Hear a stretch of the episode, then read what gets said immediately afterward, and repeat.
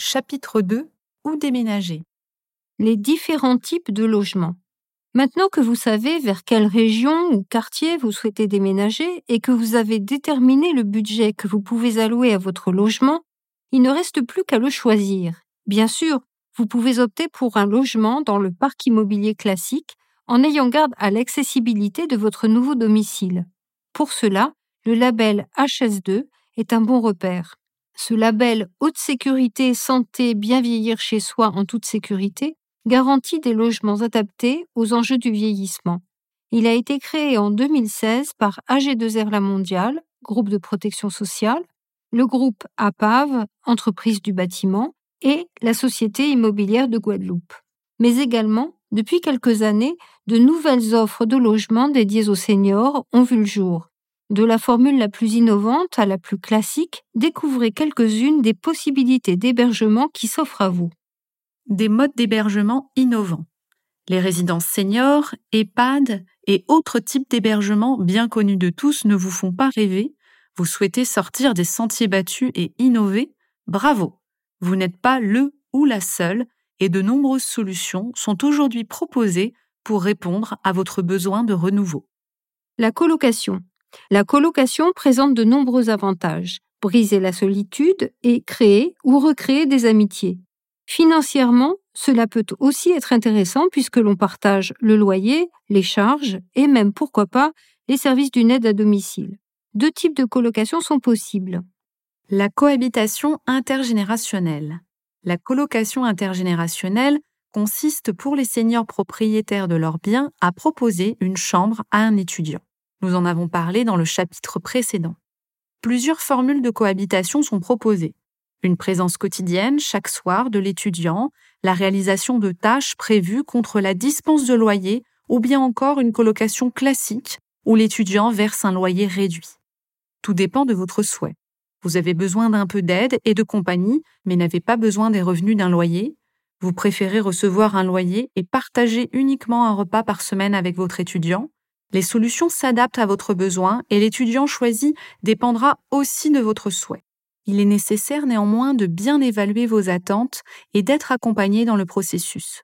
Plusieurs structures proposent de mettre en lien seniors et étudiants, mais également de suivre le binôme afin de favoriser son bon fonctionnement.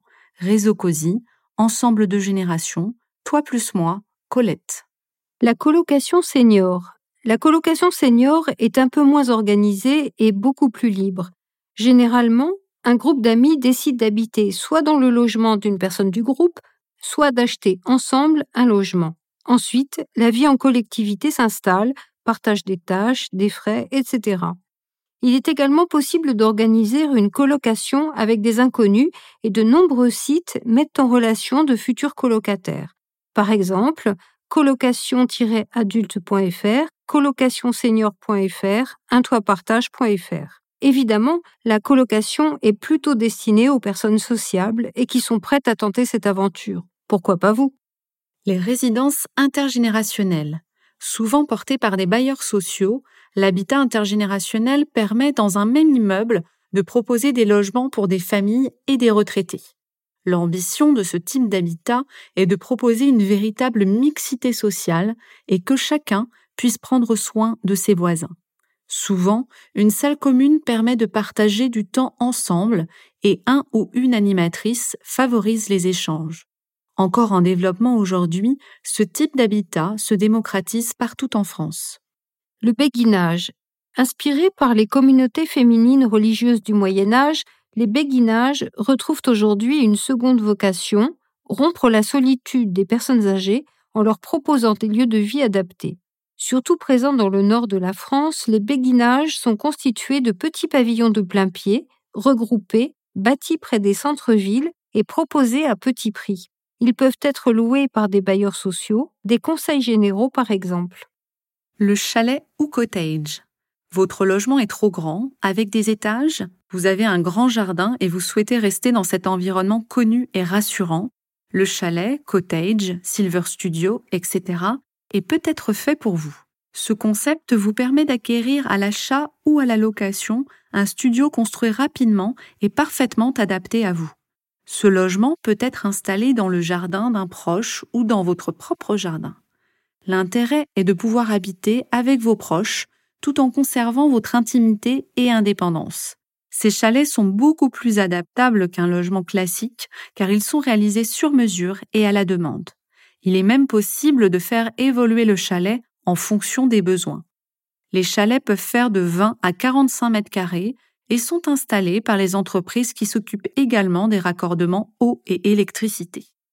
Suzette, la belle-mère de Marie-Christine, vit dans un appartement en étage et ne peut plus rester seule chez elle.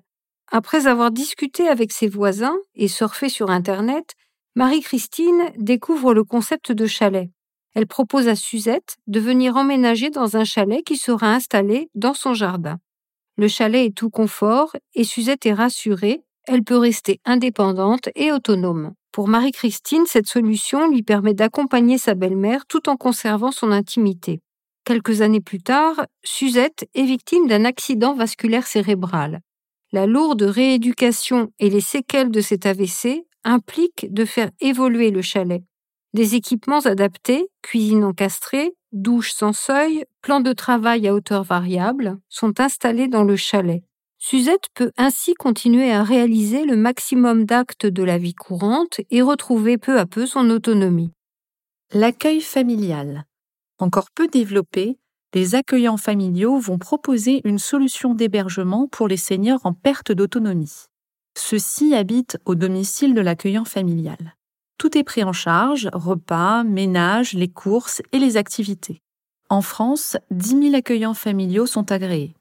Cette solution a l'avantage de proposer un environnement chaleureux et familial qui peut convenir à certains seniors.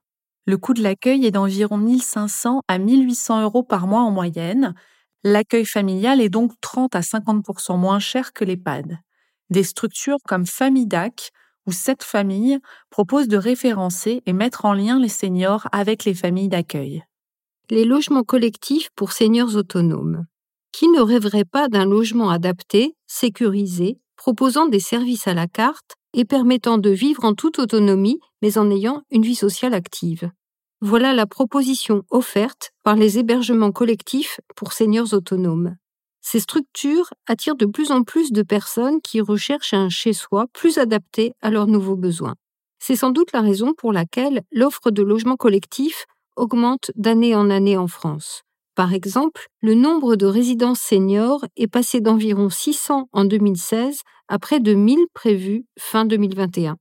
Ces résidences sont plutôt réservées aux seniors ayant un niveau de perte d'autonomie évalué en GIR 5 ou 6, c'est-à-dire relativement indépendant. Les seniors en GIR 4 peuvent parfois être intégrés dans ces établissements sous conditions. Les logements collectifs pour personnes autonomes sont des logements indépendants favorisant le bien vieillir. Mais comment ces types de logements favorisent-ils le bien vieillir? Un rapport établi par l'organisme EPA Conseil a déterminé les cinq dimensions du bien vieillir en résidence. 1. Le lien social. Indispensable à tout âge, les liens sociaux diminuent lorsque les enfants quittent le domicile, lors de la retraite ou du décès du conjoint. Les logements collectifs, par les activités proposées et les repas pris en commun, favorise ce lien social et représente un des facteurs du bien vieillir. 2. Un logement adapté. Confortable et sécurisé, les appartements sont conçus pour répondre à vos besoins et éviter au maximum les risques de chute liés au logement. De la salle de bain avec douche, en passant par des WC surélevés jusqu'à la cuisine équipée de portes de placards spécifiques, tout est étudié pour s'adapter à la perte d'autonomie des locataires. 3 des dispositifs technologiques sécurisants. Les installations proposées dans ces établissements allient confort et sécurité. Vous pouvez par exemple avoir accès à une téléassistance en cas de chute, mais également à des volets électriques ou une commande centralisée pour le chauffage. 4. La prévention. De l'accompagnement proposé par l'équipe qui coordonne votre lieu d'hébergement en passant par les activités physiques jusqu'au repas pris en groupe mis en place par des diététiciens tout est fait pour améliorer votre bien-être et favoriser le bien vieillir. 5. La mobilité. Vous souhaitez entrer dans une résidence mais vous ne souhaitez pas vivre dans une prison dorée?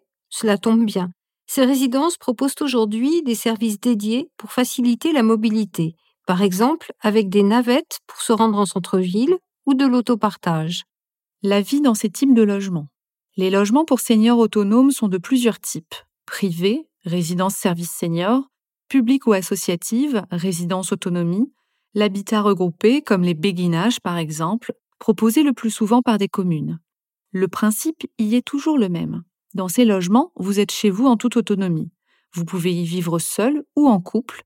Les logements peuvent être des appartements ou des maisons avec parfois des jardins et les surfaces proposées vont du T1 au T3, souvent en centre-ville pour un accès facilité aux commerces et services. Louer un appartement avec deux chambres peut vous permettre de recevoir de la famille ou des amis aussi souvent que vous le souhaitez. Christiane, par exemple, loue un appartement avec deux chambres dans une résidence senior à Clamart, 92. Chaque mardi soir, sa fille Véronique lui dépose son petit-fils Romuald qui a 10 ans. Le mercredi, Christiane profite de son petit-fils et Véronique le récupère le soir. Christiane apprécie ces moments d'échange avec Romuald et avoir une seconde chambre rend les choses bien plus faciles. Un des atouts de ces résidences est la possibilité d'avoir accès à de nombreux services. Prendre ses repas au restaurant de la résidence, participer aux activités proposées, après-midi jeux, projections de films, conférences, etc., ou utiliser les services de la coiffeuse, esthéticienne et services d'aide à domicile partenaires sont autant d'éléments qui facilitent la vie. Évidemment, les services proposés diffèrent d'un lieu à l'autre et sont parfois intégrés dans les charges. Certaines structures, souvent dans le privé, font preuve de beaucoup d'imagination pour vous apporter confort, sécurité et favoriser le bien vieillir. De la salle de sport à la voiture électrique en libre service, en passant par des espaces bien-être, certaines résidences se rapprochent des villages vacances.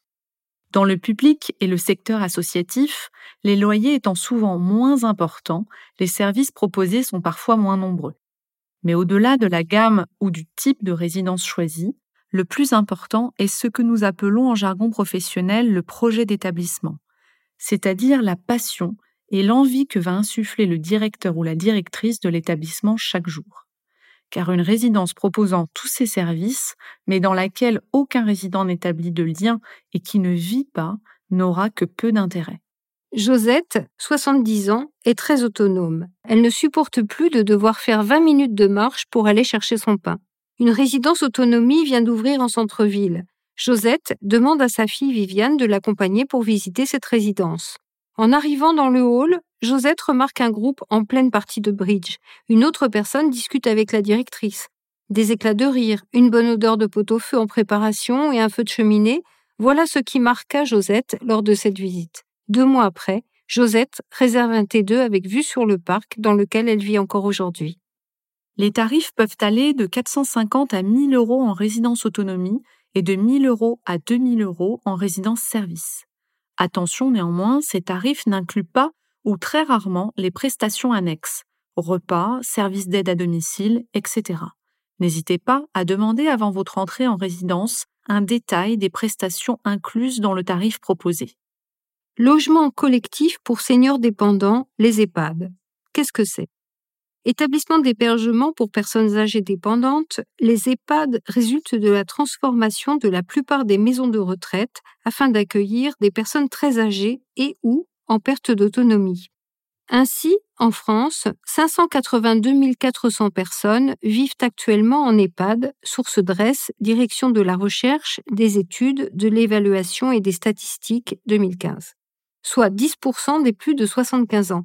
Cette transformation sous-tend des changements dans le profil de la population qui y est accueillie.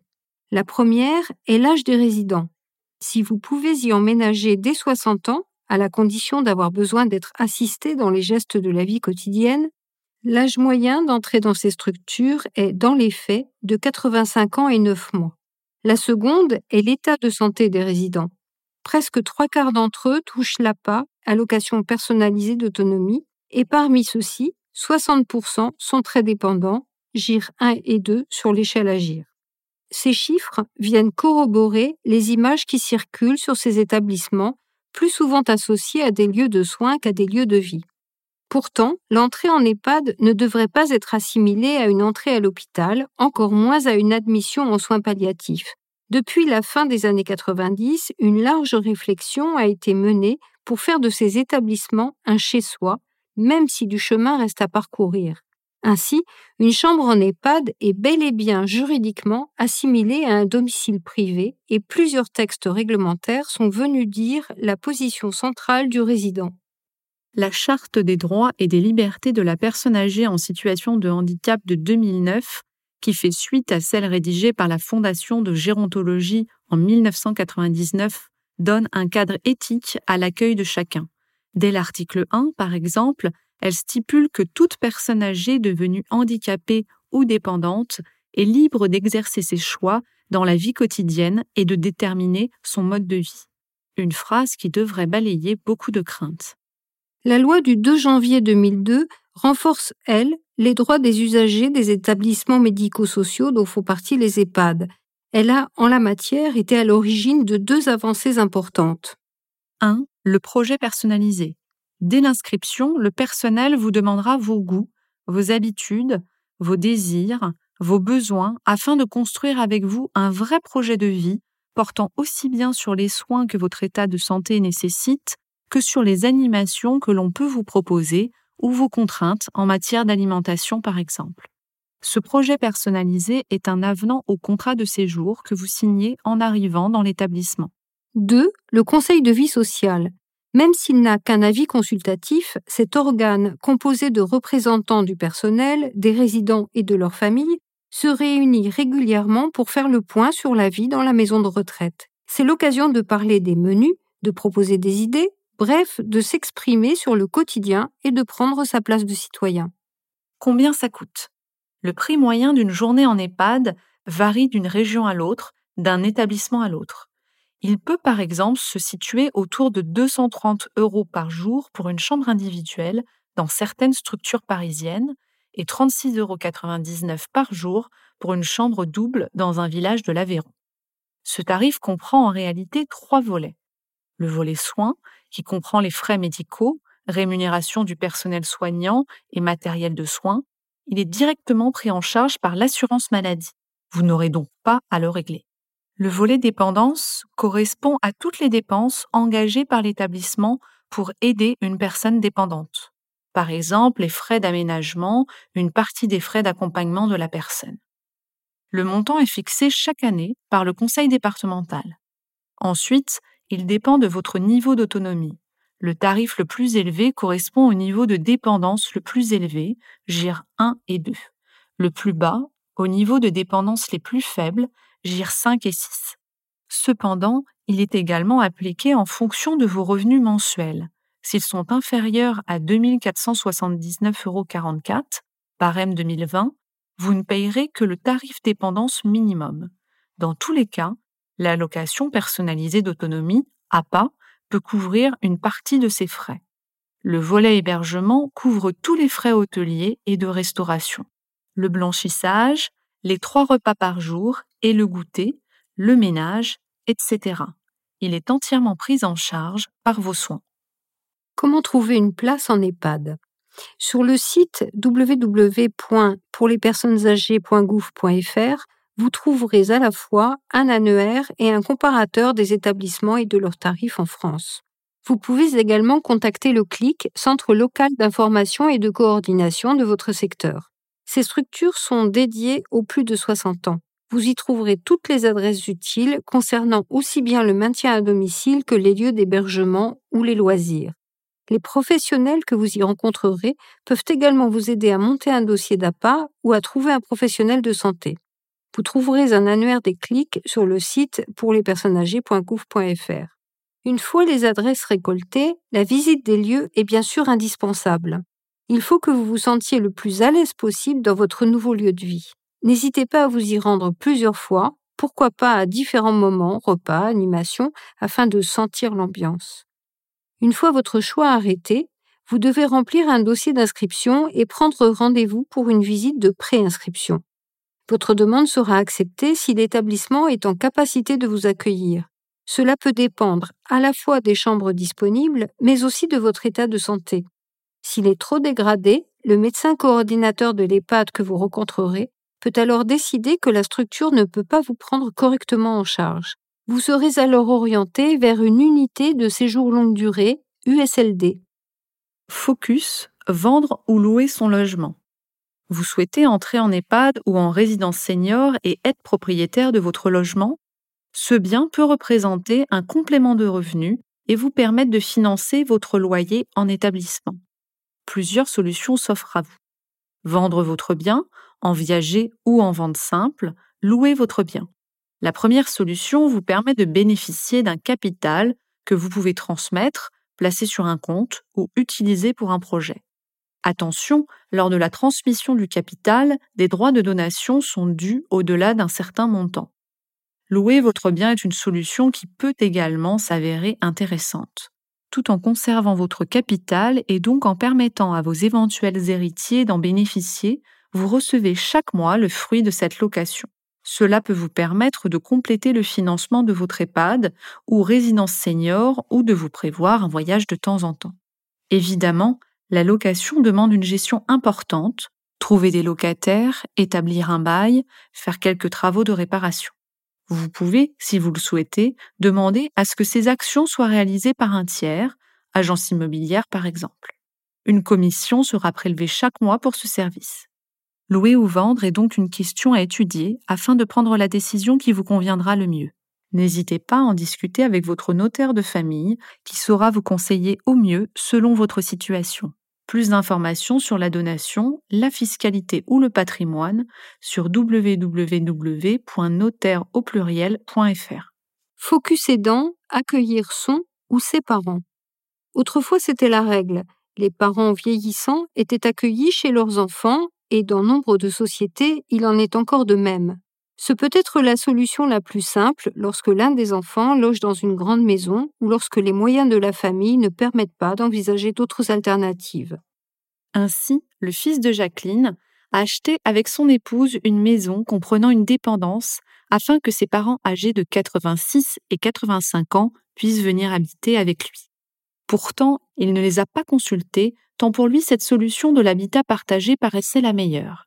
Mais Jacqueline ne veut pas quitter l'appartement dans lequel elle vit depuis 42 ans. J'y ai mes habitudes et je n'ai pas envie de devenir un poids pour mon fils, ni d'être dépendante de ma belle-fille, dit-elle, même si son mari, malade, est moins réticent qu'elle. Je vois bien que mon état de santé se dégrade, j'ai peur de fatiguer ma femme. Je pense que ce serait mieux pour elle si elle n'était pas seule à s'occuper de moi.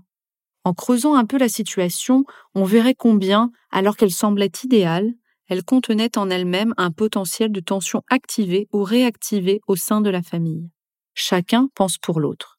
Le fils pense pour les parents, ce qui sera bon pour eux. Jacqueline croit qu'elle sera un poids pour son fils et sa belle-fille et que l'initiative de celui-ci n'est dictée que par le devoir. De plus, la proposition mettra à jour des tensions jusque-là tues entre belle-mère et belle-fille. Quant à Louis, le mari, il culpabilise de se retrouver au centre des attentions et est pris dans une triple contrainte. Aller dans le sens de son épouse, qu'il n'a jamais contredite, la protéger des efforts qu'elle pourrait faire pour lui et faire plaisir à son fils. Il faudra quelques séances de médiation familiale pour que chacun puisse exprimer réellement ce qu'il ressent. Un test de trois semaines, réalisé pendant des vacances, a permis de constater que ce déménagement était finalement rassurant pour tout le monde à condition que le fils accepte une participation de ses parents aux frais et qu'une assistante de vie vienne les aider pour qu'ils restent indépendants par rapport à leurs enfants. Vivre avec ses enfants, accueillir ses ou son parent, cet exemple l'illustre, n'est pas une décision que l'on prend à la légère.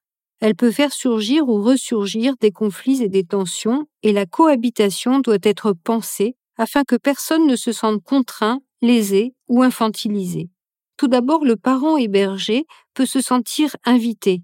Sauf s'il possède un vrai studio indépendant, il devra s'adapter aux règles de vie familiale qui ne sont pas forcément celles qu'il a inculquées à son fils ou à sa fille, ce qui peut devenir source de conflit car il se sent alors mis en cause dans ses valeurs et ce qu'il a transmis. D'autre part, la dépendance inverse les rapports de génération, ce qui n'est confortable ni pour les parents, bien sûr, qui peuvent l'éprouver comme une déchéance, une humiliation, ni toujours pour les enfants.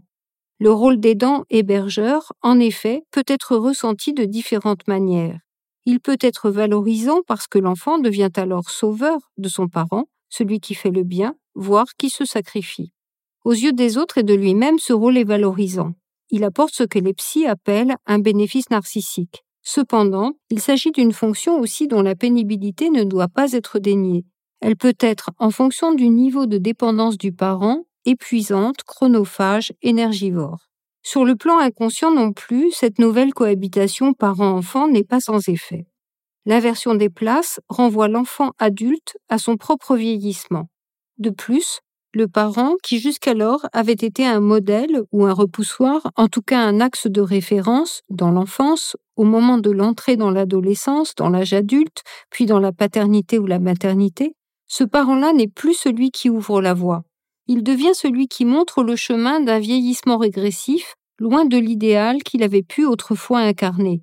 Autre piège d'une relation parent-enfant inversée, la réactivation des rivalités oedipiennes ou des douleurs de l'enfance. Tel père, aujourd'hui vacillant mais autrefois si sévère et craint, par exemple, peut devenir, du fait même de sa nouvelle fragilité, l'objet de mesures qu'il jugera vexatoires, comme la confiscation des clés de voiture ou du carnet de chèques, par exemple. Sur le plan conscient, l'enfant adulte dira que c'est pour le bien de son aîné, qu'il l'empêche ainsi de se nuire à lui-même. Mais sur le plan inconscient, il peut s'agir aussi de la vengeance de l'enfant qu'il est quelque part resté contre la toute-puissance paternelle douloureusement vécue à l'époque. Du côté du parent hébergé, la tentation peut être grande, de façon tout aussi inconsciente, de se comporter avec son fils ou sa fille comme avec l'enfant qu'il fut et non comme avec un adulte. Cette nouvelle cohabitation au quotidien n'est donc pas toujours la solution idéale, et les chiffres de la maltraitance des personnes âgées, en hausse constante, montre que dans 60% des cas, elle est le fait des proches, enfants et beaux-enfants de la personne. Cependant, la cohabitation est dans de nombreux cas la source d'échanges intergénérationnels riches et fructueux, notamment pour les petits-enfants, dans le respect des places et des besoins de chacun.